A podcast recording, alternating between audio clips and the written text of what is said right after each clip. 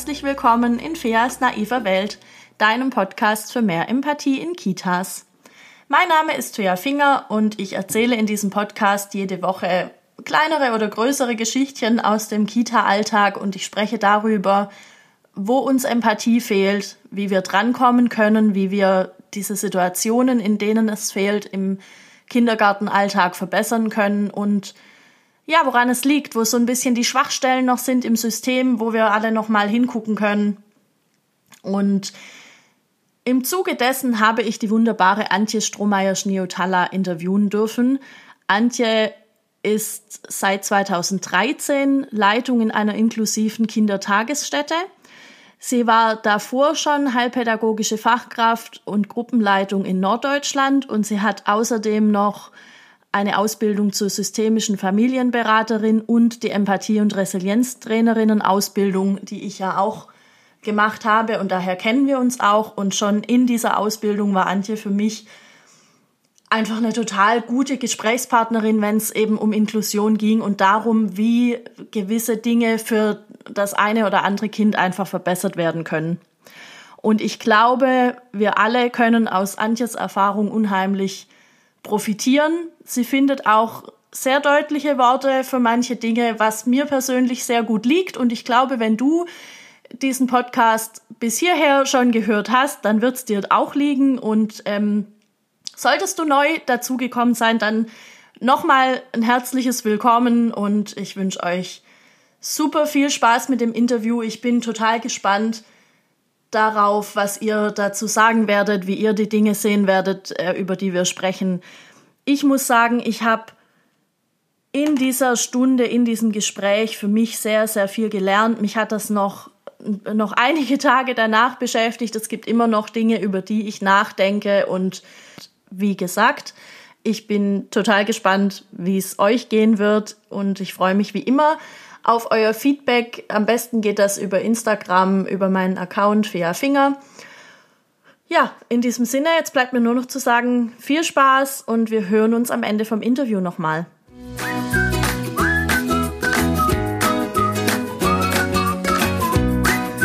Okay, Antje. Als allererstes würde ich dich gerne fragen wollen, was bedeutet Inklusion überhaupt für dich? Für mich bedeutet Inklusion die Teilhabe ähm, am normalen Leben in der Dimension, wo ich wohne, wo ich ähm, zu Hause bin mit den Menschen, mit denen ich äh, mich täglich umgebe und unabhängig von dem, was ich kann oder nicht kann. Und ich darf genauso sein, wie ich bin und gehöre uneingeschränkt auch dazu zum System. Das heißt, für dich hat Inklusion in dem Sinne auch keine Grenzen, weil das ist was, was ich total oft höre so, ja, Inklusion, das ist voll schön, aber das muss ja auch Grenzen haben. Man muss für mich immer genau überlegen, weil was bedeutet das in der Realität? Entscheide mhm. ich darüber, ob ein Kind kommen darf mit dem, was es mitbringt und wo mache ich eine Grenze? Ich finde, Inklusion wird hier äh, zurzeit gerade so sehr auf Behinderung ähm, eingeschränkt und ähm, das ist es aber nicht. Inklusion ist eine Haltung und es bedeutet, ich bin dem Menschen gegenüber offen und ähm, stelle Bedingungen oder ähm, ja eine Umgebung zur Verfügung, in dem jeder Mensch, bei uns jetzt speziell die Kinder, leben und lernen kann. Und ähm, der Mensch an sich oder jedes Kind ähm, bringt die Grundvoraussetzung mit, sich entwickeln zu wollen und lernen zu wollen. Und da ist es meine Aufgabe als pädagogische Fachkraft zu gucken, was braucht es denn dann dafür? Und dann sage ich, es gibt keine Grenzen, wenn ich ähm, in meiner Haltung mit meinem Personal dem offen gegenüberstehe. Mhm. Und wie hast du für dich diese Haltung entwickelt? Also war das schon immer einfach da oder hast du das irgendwann tatsächlich aktiv entwickelt? Also ähm, es war schon ganz, ganz, ganz früh bei mir äh, die Frage, warum wird so viel ausgegrenzt? Mhm. So, ich bin aufgewachsen in der Nachbarschaft mit einem Jungen. Ähm, der eine war gehörlos und ähm, war der Freund von meinem großen Bruder. Der andere hatte eine Spastik, konnte nicht gut laufen. Der durfte nie mit uns in die Schule. Und ich habe mich immer gefragt, warum? Warum? Ähm, ich spiele doch draußen auch mit ihm. Und warum darf er nicht in die Schule, in die ich gegangen bin? So, und ähm, ich komme nun aus einer Familie, die auch kriegsbelastet ist, also so meine Großeltern.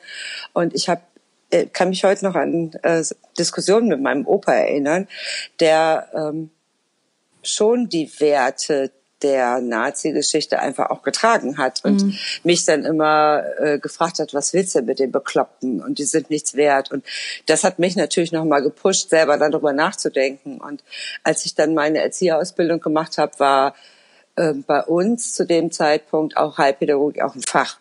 So, ne? Und wir haben in der Erzieherausbildung auch ähm, viele Praktikas in Sondereinrichtungen gemacht. Und ähm, dann kamen ja die Modellversuche in den Ende der 80er Jahre ähm, in Bremen und in Niedersachsen mit dem Herrn Feuser, ähm, der dann die Integration von Kindern mit Behinderung in Regeleinrichtungen äh, begleitet hat. Und dann wurden ganz früh schon Konzepte entwickelt. Wie geht es denn? Was braucht die Gruppe?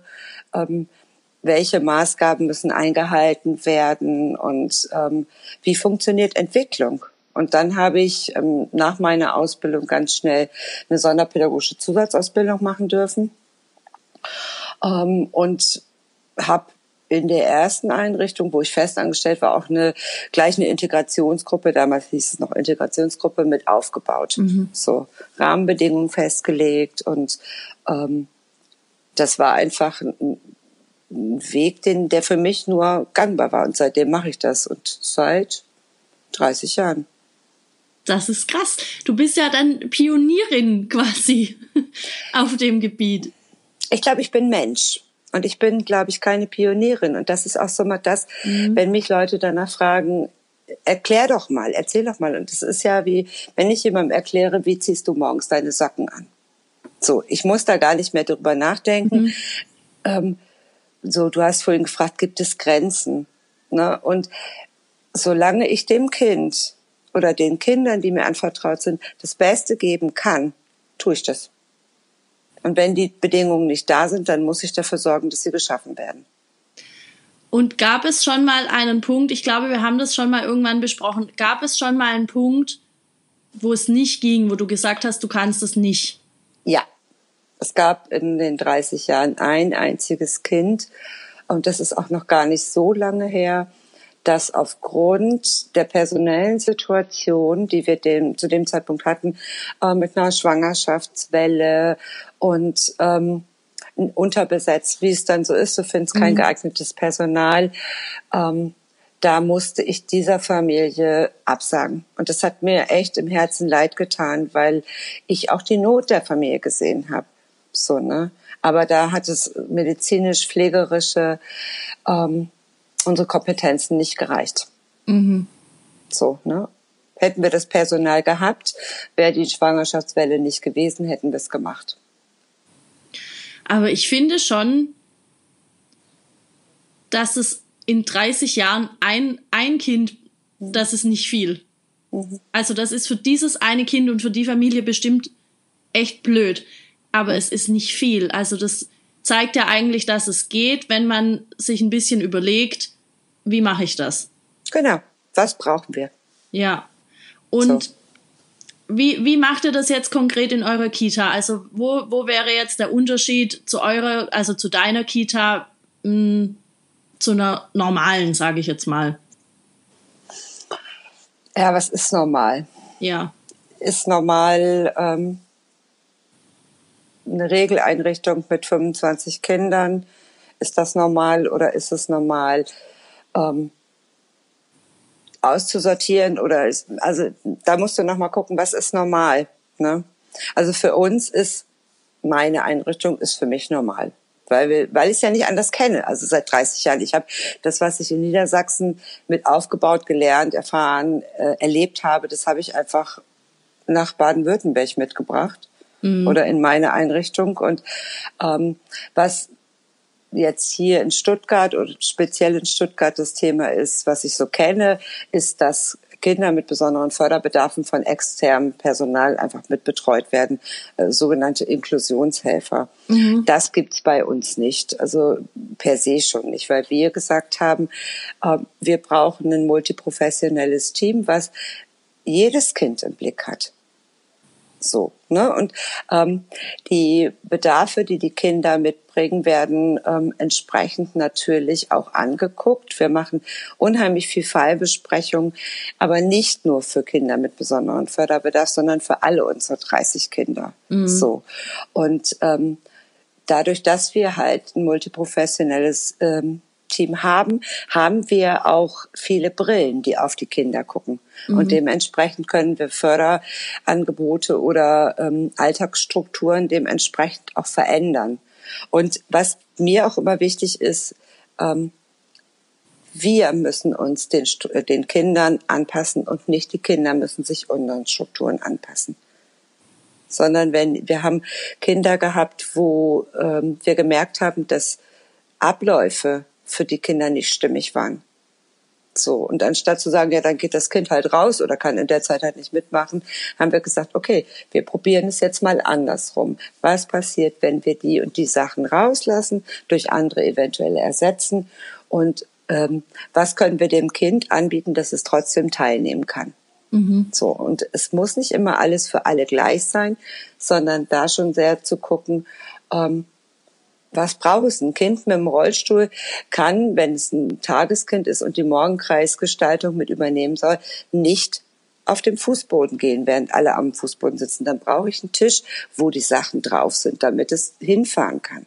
So, ne?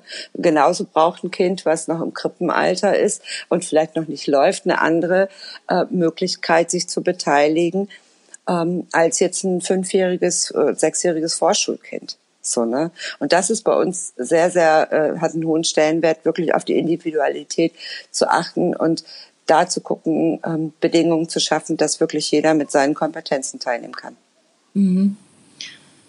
Also ihr habt äh, 30 Kinder in der genau. Einrichtung.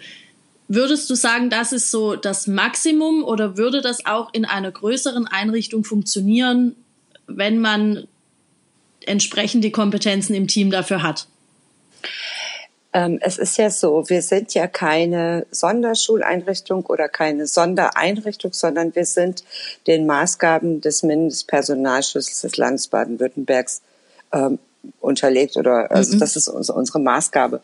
Und was wir gemacht haben, wir haben ähm, unser Konzept gleich altersgemischt gemacht, haben dementsprechend auch die reduzierte Platzzahl von 15 Plätzen pro Gruppe.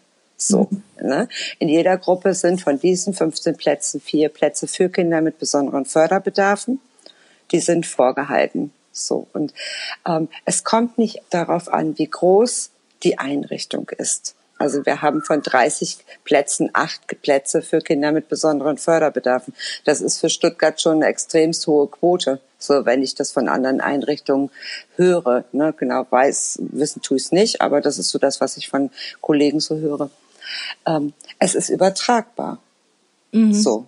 Und es hängt nicht an der Größe der, der Kinderzahl. Es hängt vielleicht ein bisschen an der konzeptionellen Struktur.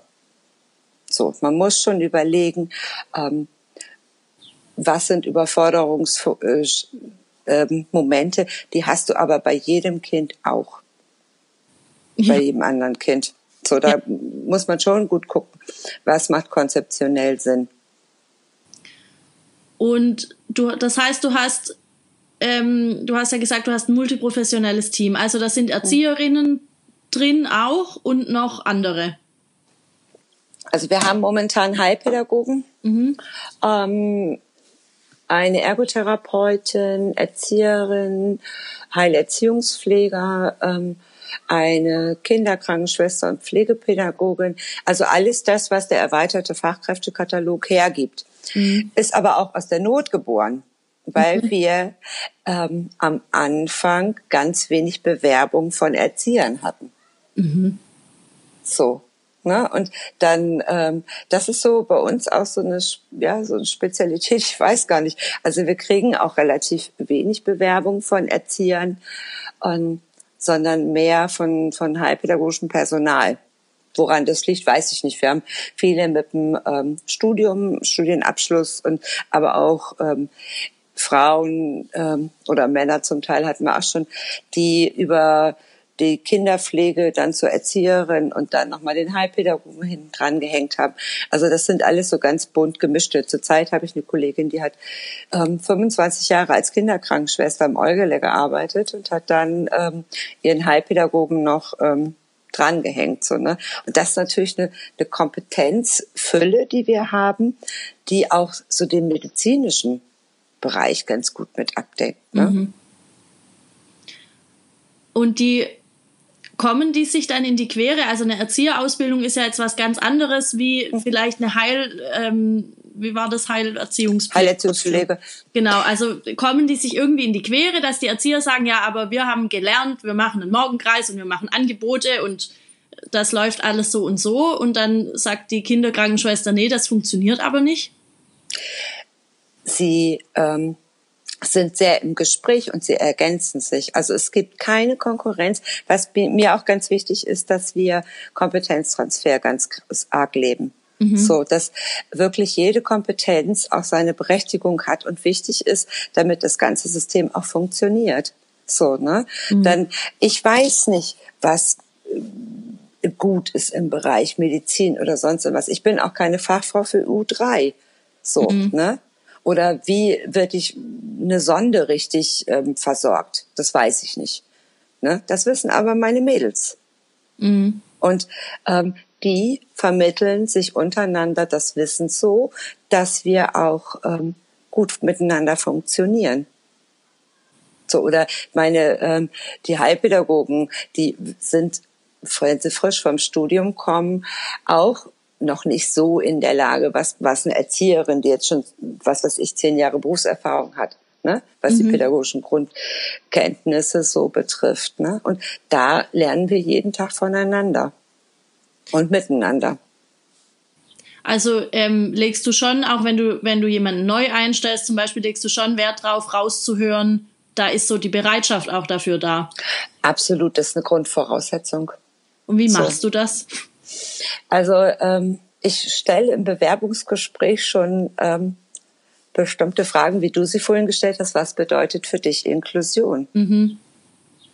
So und ähm, da höre ich schon raus, wie ist das Menschenbild, wie ist die innere mhm. Haltung. Dann ist es so, dass wenn ich das Gefühl habe, ähm, das könnte funktionieren, ähm, dann gucken alle Mitarbeiter drauf und machen sich ihr Bild und wir entscheiden gemeinsam, passt es zu uns? Mhm. Funktioniert das? Wenn ein, zwei Mitarbeiterinnen unsicher sind, laden wir die Person noch ein zweites Mal ein. Mhm. So lange, bis alle sagen, okay. Mhm. Ne? Und wir haben aber auch für uns entschieden, dass wir das Mittel der Probezeit extremst nutzen. Weil wenn wir merken, das funktioniert nicht, dann ähm, bleibt auch niemand. Dann arbeiten wir alle lieber ein bisschen mehr, als dass wir unsere Energien in ähm, Nebenschauplätze investieren. Mhm. So. Ja, das kann ich gut verstehen. ja, es, es geht nicht anders. Du kannst ja. nur gemeinsam ähm, für alle Kinder das Beste geben und nicht, ähm, wenn du dich nicht auf ähm, ja, Kriegsschauplätze im Team fokussierst. Mhm. Ähm, ich hatte gerade noch so einen so einen Gedanken. Du hast ja gesagt, man muss dann gucken für das einzelne Kind, wie, wie passt das dann mit dem Tagesablauf, wie kann mhm. es teilhaben. Mhm. mhm. Ähm, ist, ist es zu schaffen? Oder ist es der Anspruch, tatsächlich dann allen gerecht zu werden? Das ist sowas, das habe ich schon ganz oft irgendwie diskutiert und das höre ich immer wieder, dass es dann heißt, das geht aber nicht. Und ich bin mir nicht sicher, ob es nicht geht oder ob das nur so die eigenen Barrieren sind, die man sich im Kopf aufbaut. Also mein Satz ist immer, das Geheimnis des Könnens liegt im Wollen. Mhm. So, und wenn ich weiß, dass dieses Kind ähm, bestimmte Unterstützungsmechanismen braucht, dann probiere ich alles, was möglich ist, damit es umgesetzt werden kann. So. Und ich finde nichts schlimmer als ähm, diese falsche verstandene Gerechtigkeit, denn das ist Gleichmacherei. Mhm. So. Und es kann sein, dass wir haben zurzeit ein Kind mit ähm, Autismus-Spektrum-Störung und der kann nicht die Zeit im Morgenkreis sitzen. Das kann der nicht. Der kann auch nicht ähm, bestimmte Abfolgen ständig einhalten. Das geht für ihn nicht. Und dann ist es so, dass ähm, wir zum Glück ein relativ gut ausgestattetes Team sind momentan, so mit vielen auch Unterstützern. Wir haben auch noch zwei, drei momentan FSJler im Haus. Und dann ist es auch möglich zu sagen, okay, wenn der junge Mann jetzt ähm, in den Garten möchte, weil es ihm da von der Lautstärke besser ähm, gefällt, weil er sich da besser fokussieren kann, dann geht halt jemand mit ihm raus. Mhm. So, ne? Dann ist das auch möglich oder verlässt den Morgenkreis. Wir gucken schon, ähm, dass das wirklich für alle Kinder ganz gut passt. Und manchmal muss man auch mal warten. So, ne? Das ist aber genauso wie jede Fachkraft das mit jedem anderen Kind auch machen würde. So, die sind ja nicht jeden Tag alle gleich drauf, die Kinder. Ja, ja, das wäre jetzt meine nächste Frage gewesen, weil ähm, dass das, ich glaube, das Verständnis, dass es für Kinder, die irgendeine Einschränkung haben, vielleicht verändert werden kann, das ist, glaube ich, schon viel gegeben. Aber es gibt ja auch immer wieder Kinder, wo man merkt, heute geht's einfach nicht. Heute, genau. heute genau. ist es nicht drin. Und dann genau. muss ja das Kind auch die Möglichkeit haben, in den Garten zu gehen oder irgendwas genau. anderes genau. halt zu machen, was ihm gerade liegt. Genau, so ist es auch. Und so machen wir es auch. Ja. Ähm, ich, ich dachte jetzt auch gerade an, an die Kinder, die jetzt keine Einschränkung irgendwie diagnostiziert haben. Also mir fällt das auch immer noch schwer, irgendwie da so diesen Cut zu machen. Mhm. Oder ne, so, zu sagen, was, was ist denn jetzt diese Normalität oder was, mhm. was kommt denn da hin? Und ich denke mir immer, es sollte ja eigentlich jedes Kind das Recht haben, das zu machen, wozu es jetzt gerade da ist. Also keine Ahnung. Es kann ja sein, das Kind baut jetzt einen Turm und wir denken, aber es ist jetzt Morgenkreis. Und ich fände schön, man würde das Kind dann einfach da seinen Turm bauen lassen und den Morgenkreis halt verschieben. Wie, wie macht ihr das? Also wir ähm, haben schon ähm, eine ganz feste Tagesstruktur. Mhm. Die haben wir schon von den Abläufen. Mhm. Ähm, das, und meine Erfahrung ist, ähm, dass wenn Kinder nicht teilhaben können aufgrund von zu spät kommen oder sonst irgendwas, haben sie echt Probleme, ähm, in den Tag reinzufinden. Mhm. So und ähm, dadurch, dass wir ähm, relativ früh mit dem Morgenkreis beginnen, das ist übrigens mein Lieblingselement im ganzen Tagesablauf, weil es so viel Inhalt vereint, der einfach grandios umgesetzt werden kann, wenn man es richtig macht. Ja. So. Und ähm, dadurch, ich mag überhaupt keinen Morgenkreis, Antje, weißt du das? Dann musst, dann musst du mal zu uns kommen und du wirst okay, es lieben. Ich komme ich komm zu du, euch und dann denke ich. Also das ist auch, äh, was ich von Eltern momentan höre. Alle Kinder spielen zu Hause Morgenkreis. Ja, das machen sie bei uns auch. Und aber ich finde, ich bin immer trotzdem, aber das mag dran liegen, dass ich noch nicht so den Weg gefunden habe, wie das ja. cool wird. Mhm. Erzähl, ja. wie ihr das macht. Vielleicht finde ich es dann auch cool. Also unser Morgenkreis hat immer den gleichen Ablauf. Unser Morgenkreis hat ganz viel mit der Erkennen und ähm, Verinnerlichen von Strukturen, Regelmäßigkeiten, Ritualen, äh, ähm, zu sehen, wer ist da, zählen. Es sind alle Sachen drin, Sprachförderung ist drin, es ist alles drin. Ähm, es ist ganz viel Handlung für das jeweilige Kind, ganz viel ähm, Wertschätzung für das einzelne Kind mit drinne und ähm, dieses, ich werde jeden Morgen gesehen und wahrgenommen. Mhm. So. Und deswegen fangen wir auch schon um 20 nach 8, wenn alle Kinder da sind. Also sie sollten bis 20 nach 8 bei uns auch in der Einrichtung sein, alle Kinder, ähm, gleich an. Das heißt, es, kein Kind wird vorher aus dem Spiel gerissen. Es, kein Kind muss vorher vom Frühstücken weggeholt werden. Du musst nichts unterbrechen, sondern das ist unser Start für den Tag. Und dann geht's weiter. Und ähm, meine also, Erfahrung ist, das heißt, ihr fangt tatsächlich damit erst an. Davor findet genau. eigentlich nichts Nein. wirklich statt. Nein. Okay. Nein. Sonst macht es keinen Sinn. Ja. Ein Morgenkreis ist nur dann gut, wenn er seinen Sinn erfüllt. Mhm. Und zwar Strukturierung, Orientierung ähm, für den Tag, was kommt. Mhm. Und deshalb so früh wie möglich dann. Und deshalb so früh wie möglich. Und mhm. unsere Eltern, wir sagen es auch und alle Eltern wissen Bescheid, wir machen auch während der Zeit des Morgenkreises die Tür nicht auf. Mhm. Weil es für uns so einen hohen Stellenwert hat. Ähm, denn das ist eine Missachtung den Kindern gegenüber, mhm. die da sind. Ja. Ja, ich glaube, also mit, mit der Idee könnte ich mich eher anfreunden. Mhm. Ja das, das ähm, ergibt schon Sinn. Ja, also unser Ziel ist ja auch, dass die Kinder ähm, sich unabhängig von uns orientieren können. Also mhm. sie sollen nicht abhängig werden vom Erwachsenen, mhm. sondern sie sollen so viel wie möglich ähm, Erfahrungen, Handlungskompetenzen erreichen, dass sie ihren Tag gestalten können. Mit einer Struktur, die klar vorgegeben ist, so, ne? Das Leben ist nun mal strukturiert und ähm, das ist, finde ich auch selber sehr, sehr wichtig, dass es eine Struktur gibt, die einfach klar ist, an dem man sich orientieren kann. Ähm, denn das ist so das, was ich in der Welt erlebe. Ähm, die Verlässlichkeit löst sich auf. Mhm. Na, und das ist mir ganz wichtig. Also auch einfach vorhersehbar zu sein. Genau. Ja. So und sich selbst auch ein Zeitgefühl entwickeln zu können. Mhm. So und ähm, ich finde auch, es muss nicht immer alles nach dem Lustprinzip funktionieren. Das ist aber auch meine persönliche Meinung. Vielleicht kommt da der Generationenkonflikt raus, aber ähm, das ist so, wenn ich meine Kinder angucke, die, mit welchen Bedingungen sie kommen, wo vieles so wahllos ist, wo vieles ihnen überlassen bleibt, wo Kinder Entscheidungen treffen müssen, ob sie jetzt in den Kindergarten wollen oder nicht, ob mhm. sie ähm, im Sommer eine kurze Hose, äh, im Winter eine kurze Hose anziehen. Es gibt einfach bestimmte Dinge, die darf auch ein Erwachsener entscheiden. So.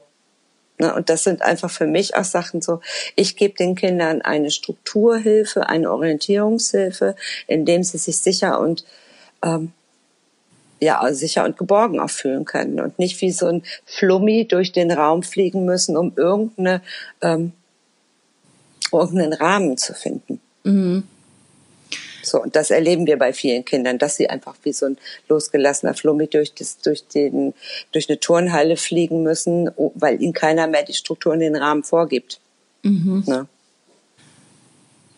Und wenn man das jetzt aber weiterspinnt, mhm. ähm, vielleicht gibt es ja ein Kind, das das genau das aber braucht. Also dass das eben auch mal braucht, dass es das entscheiden kann ein paar Mal. Klar, tut's ja auch das ist bei uns. Äh, Und, aber wie, wie, wie, wie machst du, ist das vereinbar dann? Ja, also wenn zum Beispiel Thema Morgenkreis. Mhm. Wir haben einen jungen Mann, ähm, der manchmal was anderes möchte. Mhm. Meine Fantasie dahinter ist, ähm, ich brauche gerade ein bisschen mehr gesehen werden. Mhm. So. Und dann kommt er zum Beispiel und sagt, ich möchte heute beim Morgenkreis nicht mitmachen. Mhm. Okay. Und was bedeutet das? Was möchtest du dann machen? Ich möchte zugucken. Mhm. Okay. Ähm, wenn du zuguckst, willst du denn dann während des Morgenkreises reinkommen und noch dein Foto in den Raum hängen, wo du spielen möchtest? Oder soll das jemand für dich tun? Also, was ich damit mhm. sagen will, es gibt Verhandlungsmöglichkeiten, aber mhm. es gibt auch die an, äh, den Hinweis darauf, ähm, du musst überlegen, was bedeutet das denn dann für mhm. dich? Und dann kann es so sein, wir haben ähm, ein Teil unseres Morgenkreises beschäftigt sich auch damit, dass die Kinder sich entscheiden können, in welchem Raum sie nach dem Kreis gehen, zum Spielen wollen, mhm. zum Spielen gehen wollen. Und ähm, dadurch äh, also es wird symbolisiert mit einem Foto. Die haben eine Fotokarte und dürfen das dann in dem Raum aufhängen. Mhm. Und aber da gibt es auch eine personelle Begrenzung. Das heißt, es gibt fünf Plätze im Bewegungsraum, fünf Plätze in dem Raum. Ne? Mhm. So.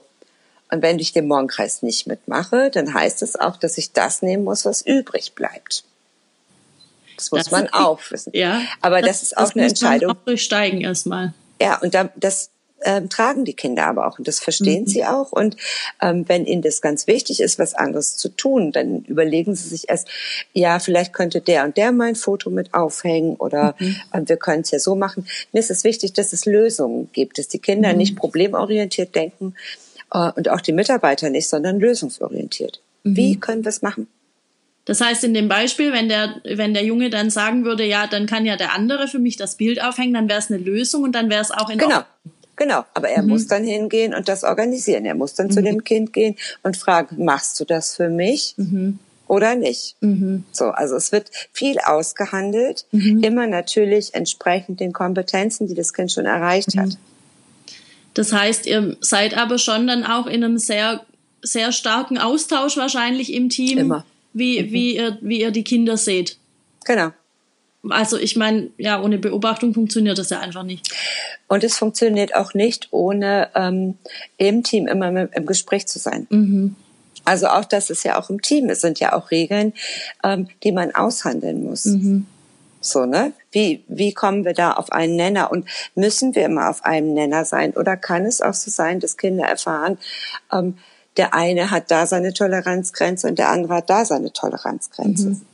So, ich bin viel breiter aufgestellt als zum Beispiel jemand, der eine andere Erfahrung mitgebracht hat, mhm. der eher ängstlich aufgestellt ist, während ich ähm, bestimmte Sachen einfach nicht so gut aushalten kann, wie mhm. Verschwendung. Mhm. Ne? Also ja. ich kann, das ist aber auch aus meiner Geschichte und jeder muss sich bei uns auch ähm, bewusst machen, was bringe ich aus meiner Geschichte mit in den Alltag. Und ähm, wie, wie macht ihr das konkret? Also kann das dann sein, dass du dann sagst, du, ich kann das nicht, übernimm du das heute? Oder genau, wenn du zu genau. dem Kind sagst, geh bitte damit zu der und der Kollegin? Genau, genau. Okay. Genau. Also das ist auch, und das ist auch so kommuniziert. Und ähm, dann trifft der andere die Entscheidung. Mhm. So, und was du ja sicherlich auch kennen wirst, ähm, du hast immer so Spezialisten, die ähm, frage ich die, ich frage Fia mal und wenn Fia Nein sagt, gehe ich mal zu Brigitte. So. Die habe ich, glaube ich, so noch nicht. Meine sind noch ein bisschen klein. Deine sind zu klein. Aber, Aber ja, ich ist, kann mir das vorstellen, ja. Ne? Und ja. da dann zu wissen. Wobei, das machen ähm, unsere auch, das stimmt schon. Klar. Und wir machen das dann immer so, wen hast du schon gefragt? Mhm. So, und dann weißt du es schon. Und mhm. dann zu gucken, was hat der denn gesagt? Mhm. Ne? Und dann auch das auszuhalten, da, auch wenn ich anderer Meinung bin, dabei zu bleiben, was mhm. der andere gesagt hat. Mhm. Aber das heißt, dass ihr auch untereinander im, im Team alle euch gut kennt. Also ihr seid im Austausch, ihr müsst euch gegenseitig gut kennen und, und ihr wisst auch, welche, welche Haltung so dahinter steckt bei jemandem. Ja, ja. Und wie, wie hast du das erreicht im Team? Also ich stelle mir das irgendwie schwierig vor. Ach, fair. Ja, Antje. Gestern mal nachgedacht. Ich habe gestern meine Zusage gekriegt. Vor sieben Jahren hat mich mein Chef angerufen. Und dann habe ich mal so überlegt, was ist in diesen sieben Jahren passiert. Ich bin ja nicht als Leitung auf die Welt gekommen. Ach komm. sondern ich musste das üben und ich musste auch viele Teamentwicklungsprozesse durchlaufen, mhm. auch meine eigenen Entwicklungsprozesse durchlaufen und habe ähm, dann gesagt, ich muss meine eigene Offenheit, meine eigene Verletzlichkeit, meine eigenen Fehler, die mhm. Fehlerkultur ist ein ganz wichtiger Punkt, auch auf den Tisch legen. Mhm. Und dann haben wir angefangen, ähm, du kennst die Teamentwicklungsstrukturen, die Phasen und die, ja. jedes Team durchläuft und auch mit jeder neuen Person immer wieder ähm, diese Schritte machen wird. Mhm. Ja? Und da habe ich mir überlegt, wie kann ich denn das Gefühl, was ich den Kindern geben möchte, diese Bühne, die ich den Kindern geben möchte, dieses Willkommensein, mhm. wie kann ich das meinen Mitarbeitern denn geben? Und bin dann angefangen, nachdem wir Teamregeln erstellt haben, die wir wirklich bis aufs Kleine runtergebrochen haben. Das, meine Kollegin hat ein wunderschönes Bild davon gemacht und das hängt immer noch im Mitarbeiterzimmer, obwohl es jetzt schon fast sechs Jahre da hängt und äh, die Hälfte oder Dreiviertel ist der Mitarbeiter, die das entwickelt haben, nicht mehr da sind, aber es hat immer noch Bestand. Mhm. So und dann bin ich dazu übergegangen, ähm, Einzelmitarbeitergespräche zu machen, quasi Mitarbeiterentwicklungsgespräche und die mache ich mit jedem Mitarbeiter alle sechs Wochen. Ach, okay. So und der Zeitrahmen ist ungefähr eine Stunde. Mhm. Und auch zwischendurch. Ich mache jeden Morgen mit dem Team, die morgens alle da sind, eine Frühbesprechung. Mhm. Wir haben ein Kommunikationsbuch, mhm. wo alles reingeschrieben wird. Ähm, es gibt viele gruppenübergreifende Peers, die wir gegründet haben für ähm, Kleingruppenarbeiten, so dass die beiden Stammteams auch wirklich voneinander wissen. Mhm. So, ne? Und ähm, klar gibt's auch mal unterschiedliche Meinungen. Und ich, alles, was ich ähm, entwickle, mache ich relativ transparent. Klar, Entscheidungen, die getroffen werden müssen, ähm, wo es auch keine Abstimmung bedarf, weil sie einfach fest sind, die entscheide ich. Aber die Kommunikation darüber mhm. und die Erklärung und das Mitnehmen des Teams ist für mich ein ganz wichtiger Punkt. So, und dadurch, dass halt eben diese intensiven Mitarbeitergespräche stattfinden, wissen wir viel voneinander. Mhm. Und ähm, jetzt muss ich noch mal ein bisschen blöd nachfragen. Wie viele Leute seid ihr da in dem Team? Also wir haben acht Fachkräfte in den, für die beiden Stammteams, mhm. für die Kleinteams, mich als Leitung. Dann haben wir drei FSJler und einen Außenarbeitsplatz für eine Werkstattbeschäftigte. Mhm. Und ja, Praktikanten, was so. Eine Peer-Auszubildende haben wir auch noch. Mhm. Und mit den FSJlern machst du auch diese Gespräche? Das macht meine Kollegin, die Anleitung. Also wir haben uns die mhm. Anleitungsgeschichten ähm, aufgeteilt. Eine Kollegin macht die FSJ-Anleitung und für, ist Ansprechpartnerin für unsere ähm, Außenarbeitsplatzbeschäftigte. Eine macht die PIA-Anleitung, die andere macht dann die Anleitung für unsere Studenten, wenn wir welche haben. Mhm. So, und ich mache das ähm, mit den Fachkräften. Und wenn es mal sein muss, mache ich es auch mit den FSJ. Und manchmal muss es einfach sein, weil es mhm. sind halt auch noch Zwergis, ne? ja. Die brauchen Mutti manchmal.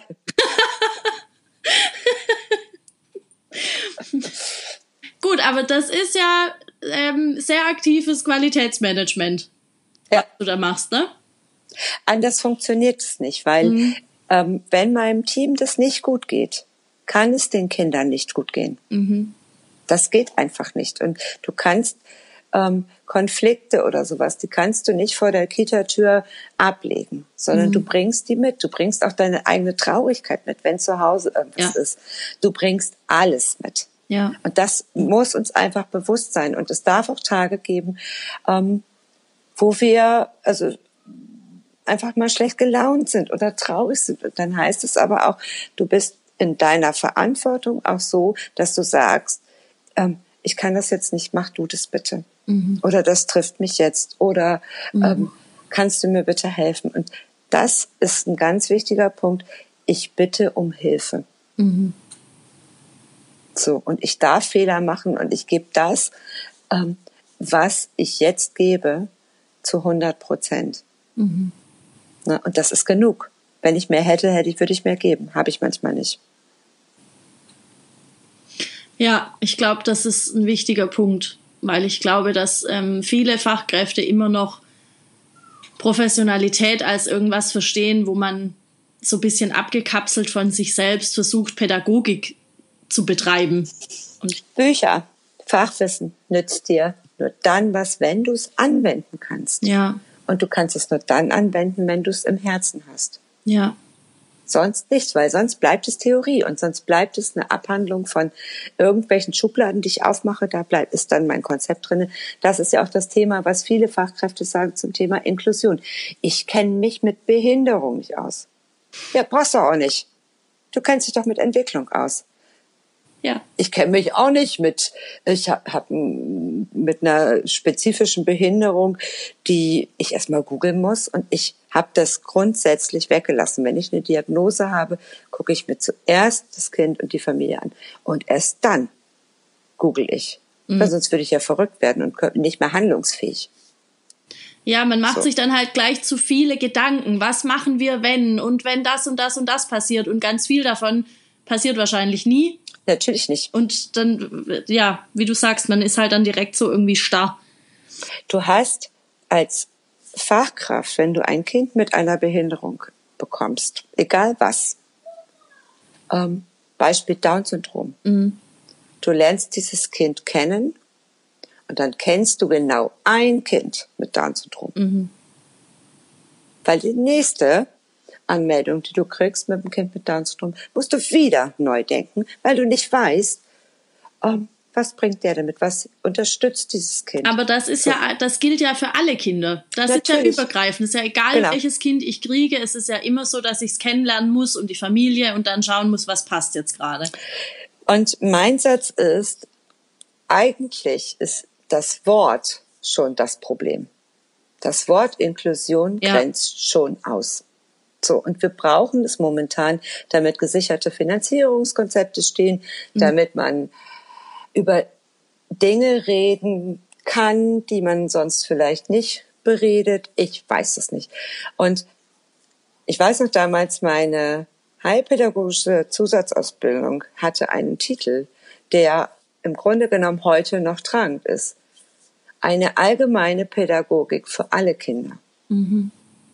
Denn das ist es. Es ist nichts hier eine Sonder, hier eine Sonder und da eine Sondereinrichtung, sondern es geht darum, eine allgemeine Pädagogik ähm, zu entwickeln, in der sich alle Kinder aufgehoben, gesehen und ähm, willkommen fühlen. Mhm.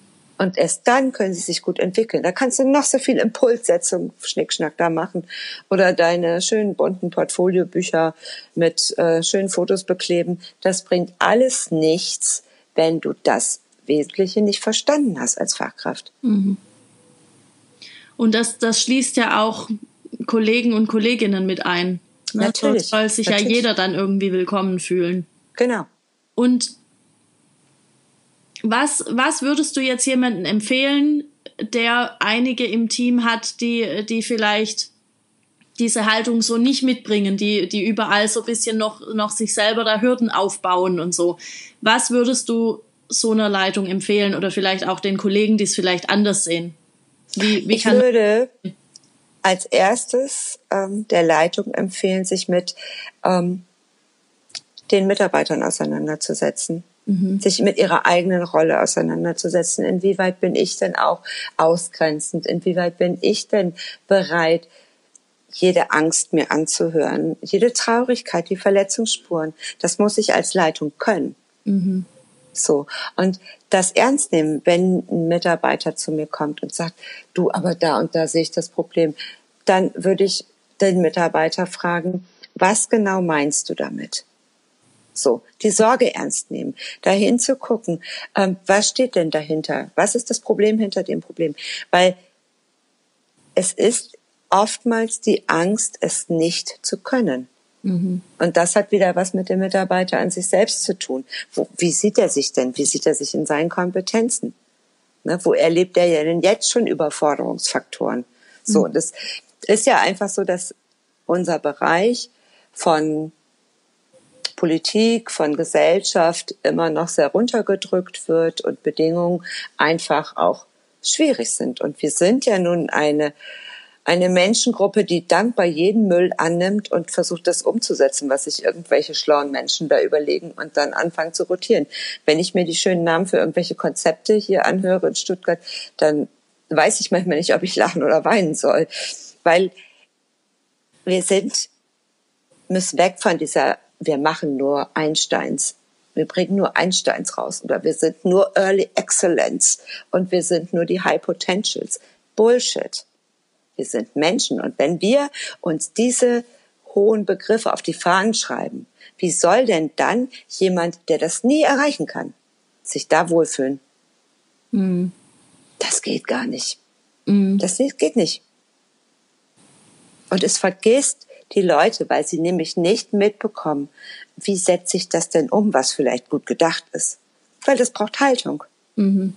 Und nicht ein Papier, was schön ist, was schöne Wörter drin steht oder ähm, wo drin steht, ja, jetzt machen wir das mal so und so und so. Wenn ich das nicht fühlen kann, dann brauche ich es nicht machen.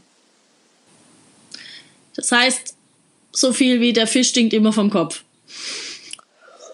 Ja, Im, Im, guten wie im schlechten. Manchmal würde ich sagen, ja, ist nett gemeint. Ne?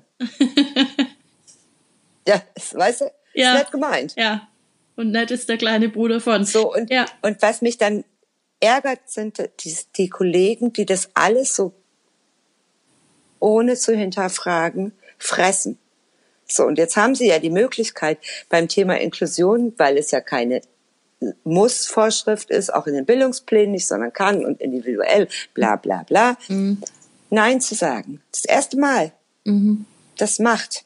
Und endlich kann ich mich abgrenzen. Ich kann mich vor diesem ganzen anderen Schnickschnack nicht abgrenzen. Der frühe sprach, Vogel fängt den Wurm und alles was, was es da es gibt. Ich werde irre. Ne? So, ja. aber, aber da kann ich mich abgrenzen. So, und wenn, wenn ich von Kollegen höre, das jetzt auch noch, dann verstehe ich das. Ne? Mhm. Weil es so viel anderes gibt, was so unsinnig ist und so schwierig umgesetzt wird, um das mal schön auszudrücken. Das, dann verstehe ich das, dass Leute sagen, ich brauche jetzt diese Abgrenzung hier für mich. Ne? Weil das kann ich gar nicht mehr leisten, weil ich es nicht kann, weil mich keiner sieht. Ich habe Angst. Mhm.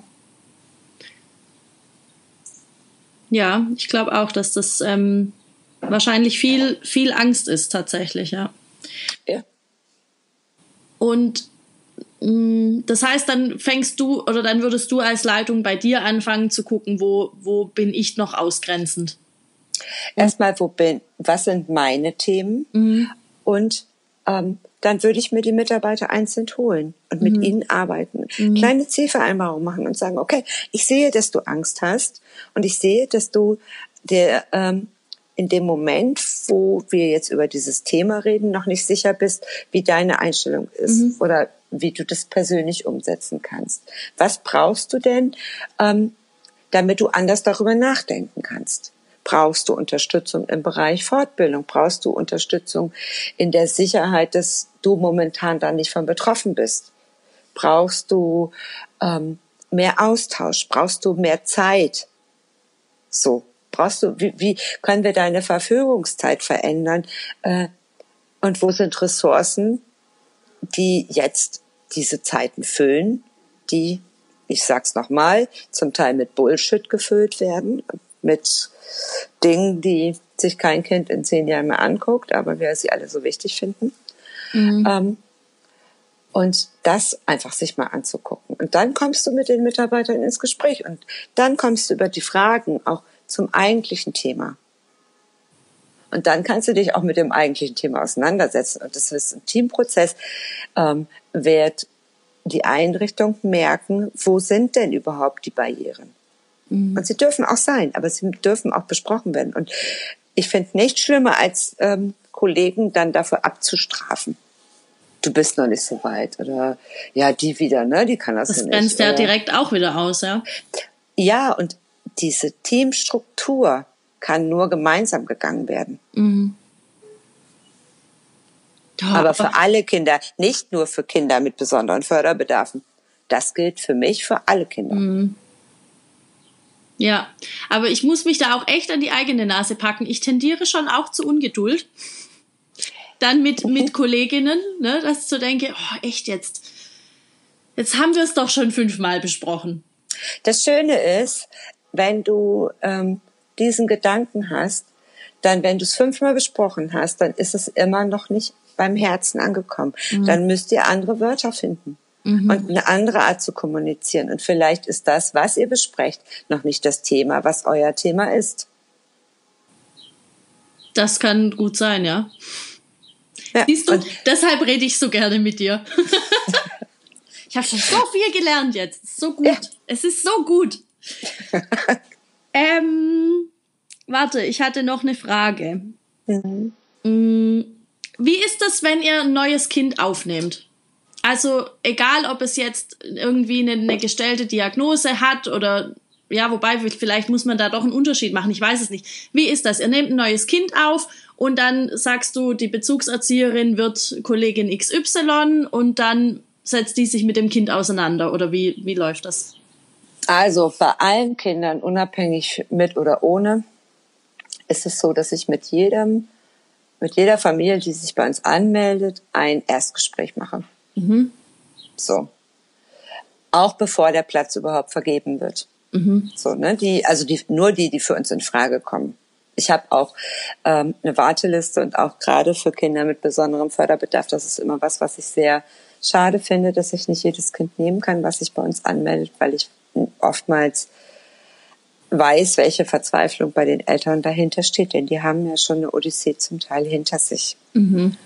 Mit Platzkündigen, Kündigungen und sowas alles. Ne? Also die kommen ja nicht unbeleckt, sage ich mal.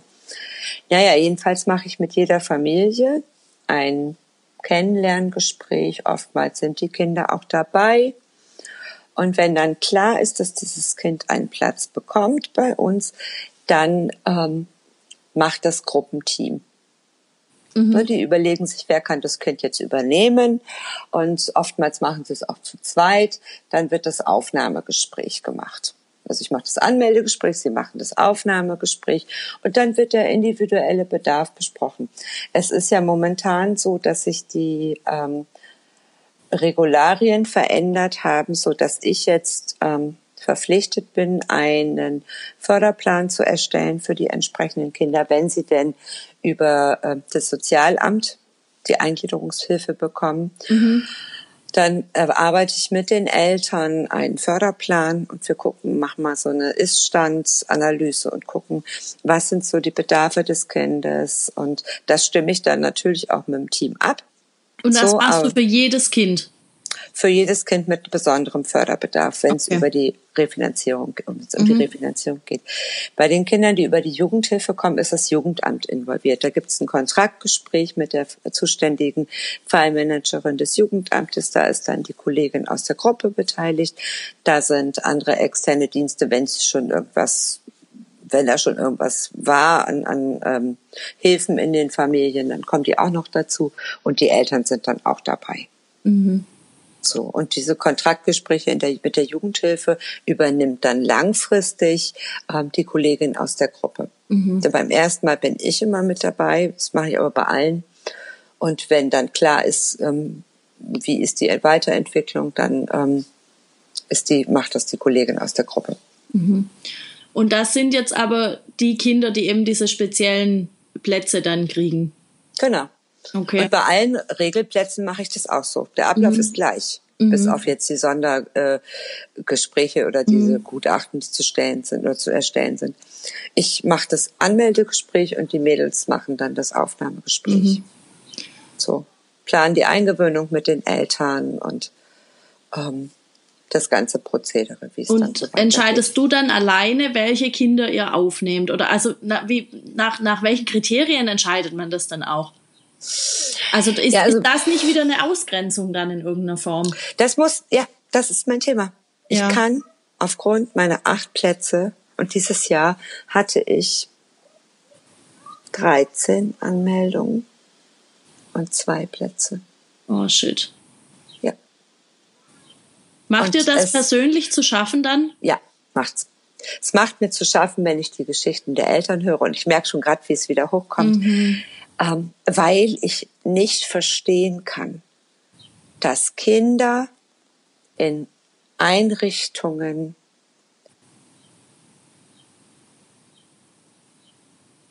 Dinge erleben müssen, die ihnen nicht gut tun. Mhm. Dass Eltern Angst haben, ihr Kind abzuholen, weil sie wissen, dass Kollegen vor ihnen stehen und ihnen erzählen, was doch wieder alles Schlechtes passiert ist.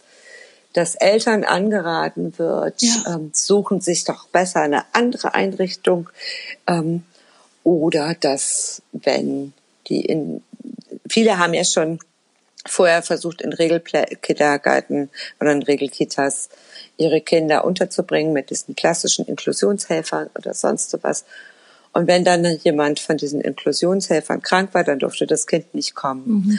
Dann durfte das Kind nur drei Stunden am Tag kommen. Dann wurde drei Stunden in der Zeit, wo es da war, mit ihm nur Ball gespielt, bloß damit er nicht ähm, an, an, an einem Geschehen teilnimmt. Das sind so viele ausgrenzende Erlebnisse, die diese Kinder schon haben. Die sind zum Teil so traumatisiert, dass wir die erstmal wieder aufbauen müssen, was das Thema Vertrauen zu Erwachsenen bedeutet. Mhm. Die müssen so viel ausprobieren. Und dann frage ich mich, was passiert denn da vorher? Mhm.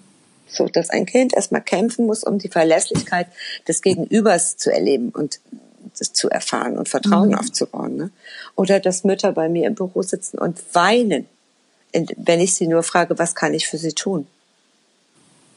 Das hat mich noch nie jemand gefragt und dann brechen die in Tränen aus. Das ist echt furchtbar. So. Oder nach einem halben Jahr, wenn die dann bei uns sind, die Mütter da stehen und sagen, ich bin so dankbar. Mhm. Mein Kind hat noch nie an einem Morgenkreis teilnehmen dürfen.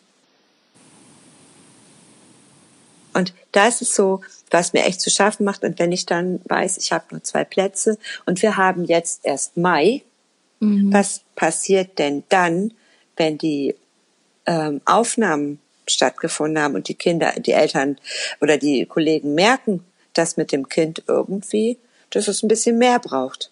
Das mhm. passiert nämlich dann ähm, Ende September, Anfang Oktober, da, grün, da glühen bei mir die Drähte wieder heiß. Mhm. Dann kommen nämlich die Kollegen und rufen an, Frau Strohmeier, haben Sie nicht. Geht nicht da noch was? Oder die Ämter. Aber müssen die nicht, also in meinem Kopf ist es immer so, ich denke immer, das muss, das müssen die aber doch sehen. Wenn dann, wenn dann irgendwie eine, eine Kollegin anruft aus einer anderen Kita und sagt, ja, hast du nicht noch, kannst du nicht, kommen die nicht auf den Trichter, dass sie vielleicht in ihrem eigenen Konzept und in ihrer eigenen Haltung irgendwie was verändern sollten, damit es dann geht? Es, also, also ich mache das oftmals so, dass ich schon im Telefonat frage, was ist das Thema? Mhm. So, und dass wir am Telefon schon überlegen, welche Strategien haben Sie denn noch, die Sie ausprobieren können. Mhm. Manchmal hilft das, aber oftmals auch nicht. Und solange wir als Kita die Möglichkeit haben, Kinder aufgrund ihres Seins zu kündigen, die Plätze aufzukündigen, und solange das so ist, müssen wir uns nicht wundern über die Verlorenen. Mhm. So, natürlich sind auch Unterstützungsmaßnahmen nötig von Trägerseite. So, ne, wo man sagt, also ähm, hör mal zu, lieber Träger, wir müssen das und das und das ähm, verändern aufgrund unserer ähm, Kinder, die wir hier betreuen. Bitte, das und das brauchen wir. Mhm. Das gehört natürlich auch dazu. Aber da gehört auch zu, dass ein Team sich dafür einsetzt. Und dass auch so ein Team oder die Leute einfach auch ähm, das Verstehen für Familien in ihren Strukturen einfach auch ähm, nachfühlen kann. Mhm. So, ne? Es kann nicht sein, dass eine Mutter sich nicht traut, ihr Kind abzuholen, weil es an der Tür schon abgefangen wird ähm, und äh, das Negative hört. So, das, das geht nicht. Ja. Natürlich gibt's immer Situationen, die sind anstrengend, die sind nervig, die sind oh, kräfteraubend. Ähm, so, die kann ich auch kommunizieren. Ja. Der, der Rahmen und das, was hat sich denn schon Gutes entwickelt? Das dürfen Eltern auch hören, weil die sind wirklich zum Teil echt am Arsch. Ja es ist so wichtig, das denen einfach auch zu sagen. Und mhm. ich denke immer, da ist noch so viel Luft.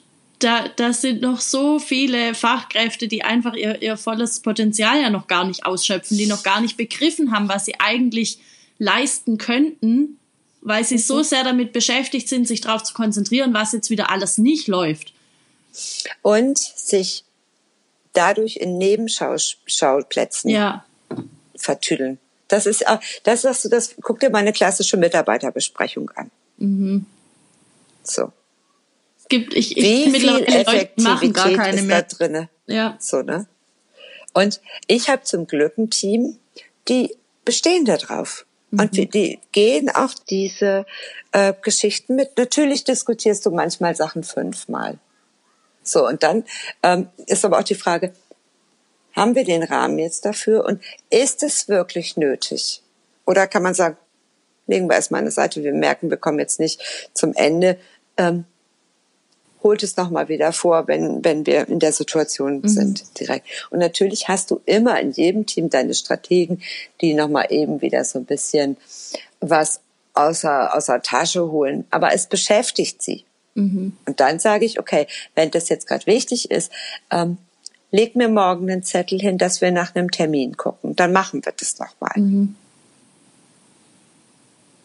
So. Ne? Und das finde ich ist auch eine Leitungsaufgabe, den die Haltung mit reinzubringen, zu sagen, so Mädels oder Jungs oder was auch immer. Was können wir tun, damit wir den Weg weitergehen können? Manchmal muss man sich einfach auch trennen. Ist einfach so. Mhm. Ja, manchmal ist das halt auch eine Lösung. ja, das ist immer die letzte, ja. aber das darf auch sein. Ja. Weil niemand, niemand muss das mitgehen. Ich hatte jetzt eine ganz tolle Kollegin, die war so zauberhaft und ich hätte sie so gern behalten bei uns. Ne? Aber für sie war ähm, das Offene nichts. Mhm. So, sie hat einfach gesagt, so ich, äh, mir fehlt meine eigene Rolle. So, ne? Du musst natürlich auch in einem offenen Konzept, in dem wir arbeiten und mit dieser Multiprofessionalität und jeder ist für die Entwicklung aller Kinder verantwortlich, auch deinen Bereich finden. Mhm. So, und gerade als Neuer ist das, dauert das, ich sag, jeder braucht mindestens ein halbes Jahr, bis er drin ist. So, und die Zeit dürfen sie sich alle nehmen. Aber für sie war wirklich ein kleiner, fester Rahmen in dem Moment echt be besser, ne? So, schade, traurig, aber es ist einfach so. Und das darf auch so sein. Ja. ja. Gut, Antje. Fair. Ich möchte dir eine Schlussfrage stellen, weil wir quatschen jetzt echt schon lange. Oha. Ja. Ähm, nein, ich stelle zwei Schlussfragen. Die okay. eine wäre, was, was empfiehlst du, wenn jetzt jemand sagt, ja, Inklusion ist ist für mich noch irgendwie so ein bisschen schwammig und ich kann das nicht so richtig fassen. Was würdest du empfehlen? Wo fängt man an? Bei sich. Mhm. Bei sich selbst.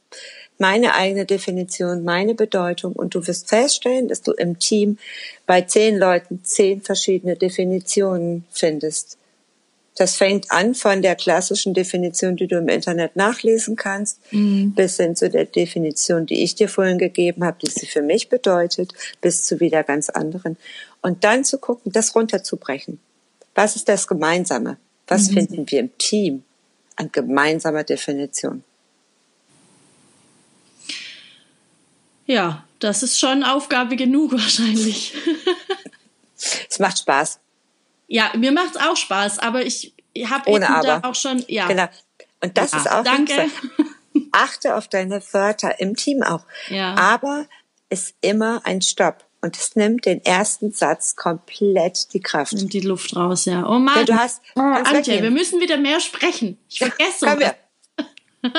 nee, aber auch so das als Team dann auch nochmal als Input zu sagen, ähm, du, du hast den Widerstand aus verschiedenen Gründen immer. Mhm. Da, und aber aus, aber, und aus dem kannst du, und aus dem kannst du ganz viel rausziehen, weil du das umdrehen kannst. Mhm. Na, denn das zeigt auch die Schwachstellen, mhm. die man hat. Das stimmt.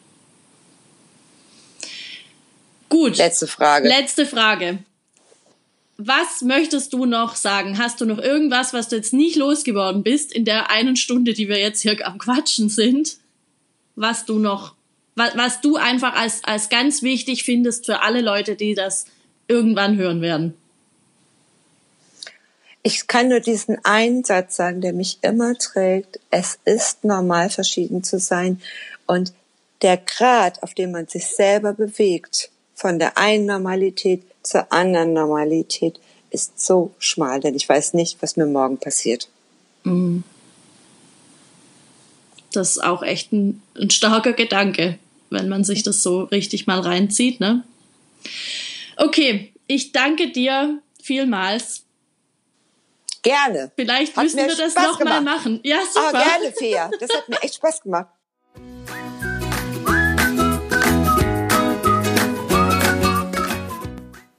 Denke, ihr könnt verstehen, warum mich dieses Gespräch, dieses Interview so ein bisschen nachdenklich zurückgelassen hat. Durchaus positiv, aber auch nachdenklich. Und schon während wir gesprochen haben, sind so ein paar Fragen noch hochgeploppt bei mir, die ich Antje unbedingt stellen muss und die ich noch so ein bisschen am Sammeln bin. Und dann wird es wahrscheinlich auch irgendwann einen Teil, ein, ein Teil 2 Interview geben oder sowas. Also auch wenn ihr da Fragen habt oder irgendwas, was euch noch interessiert an Antje, dann lasst mir die einfach gerne zukommen. Dann kann ich das so ein bisschen sammeln und dann können wir schauen, was wir draus machen. Mm. Ja, bleibt mir eigentlich nur, mich nochmal bei Antje zu bedanken. Antje, ich weiß, du hörst das wahrscheinlich auf deinem Balkon. Vielen, vielen Dank nochmal für dieses Gespräch und für alle davor und für alle, die noch kommen, weil ich glaube, das werden noch ein paar. Du bist für mich wirklich eine Inspiration in Sachen Inklusion und das ist also generell, nicht nur in Inklusion. Das soll jetzt nicht so klingen, ja, Inklusion, ne, aber sonst kommt da nicht viel. So nicht. du weißt, wie ich das meine. Ähm, ja, bleibt mir jetzt eigentlich nur noch zu sagen, wir hören uns auf jeden Fall nächste Woche zu einer neuen Folge Feas naive Welt und bis dahin verteilt die naive Welt überall hin, wo es geht. Das, ich glaube, dass das wirklich was ist, was viele, viele Leute noch hören können, was noch bei vielen Leuten alles ankommen kann. Ähm, das zeigt mir auch immer wieder einfach euer Feedback dass es, dass, dass dieses, diese ganzen Themen, die ich hier anspreche, nicht nur in meinem Kopf irgendwie wichtig sind, sondern dass es tatsächlich gerade ein bisschen mehr Deutlichkeit braucht für manches und wir jetzt mal einfach wegkommen müssen von diesem pädagogischen Larifari, tralala. Das hat irgendwie nicht so viel geholfen die letzten Jahre. Also, wenn du jemanden kennst, dem das helfen kann, was ich hier im Podcast erzähle oder auch was ich auf Instagram schreibe, dann bitte empfiehl es demjenigen oder derjenigen und lass mir auch total gerne eine gute Bewertung auf iTunes da. Abonniert Feas naive Welt, folge mir auf Instagram, weil das alles Dinge sind, die dazu beitragen, dass dieser Podcast von mehr Leuten äh, gefunden und auch gehört wird. Und das ist natürlich das große Ziel. Und jetzt höre ich auf zu quatschen und wünsche dir bis nächste Woche eine tolle Woche mit ein bisschen Sonne und ein bisschen Regen und genau so vielen Hochs und Tiefs, wie wir alle ertragen können noch. Und ja, bis dann. Ciao.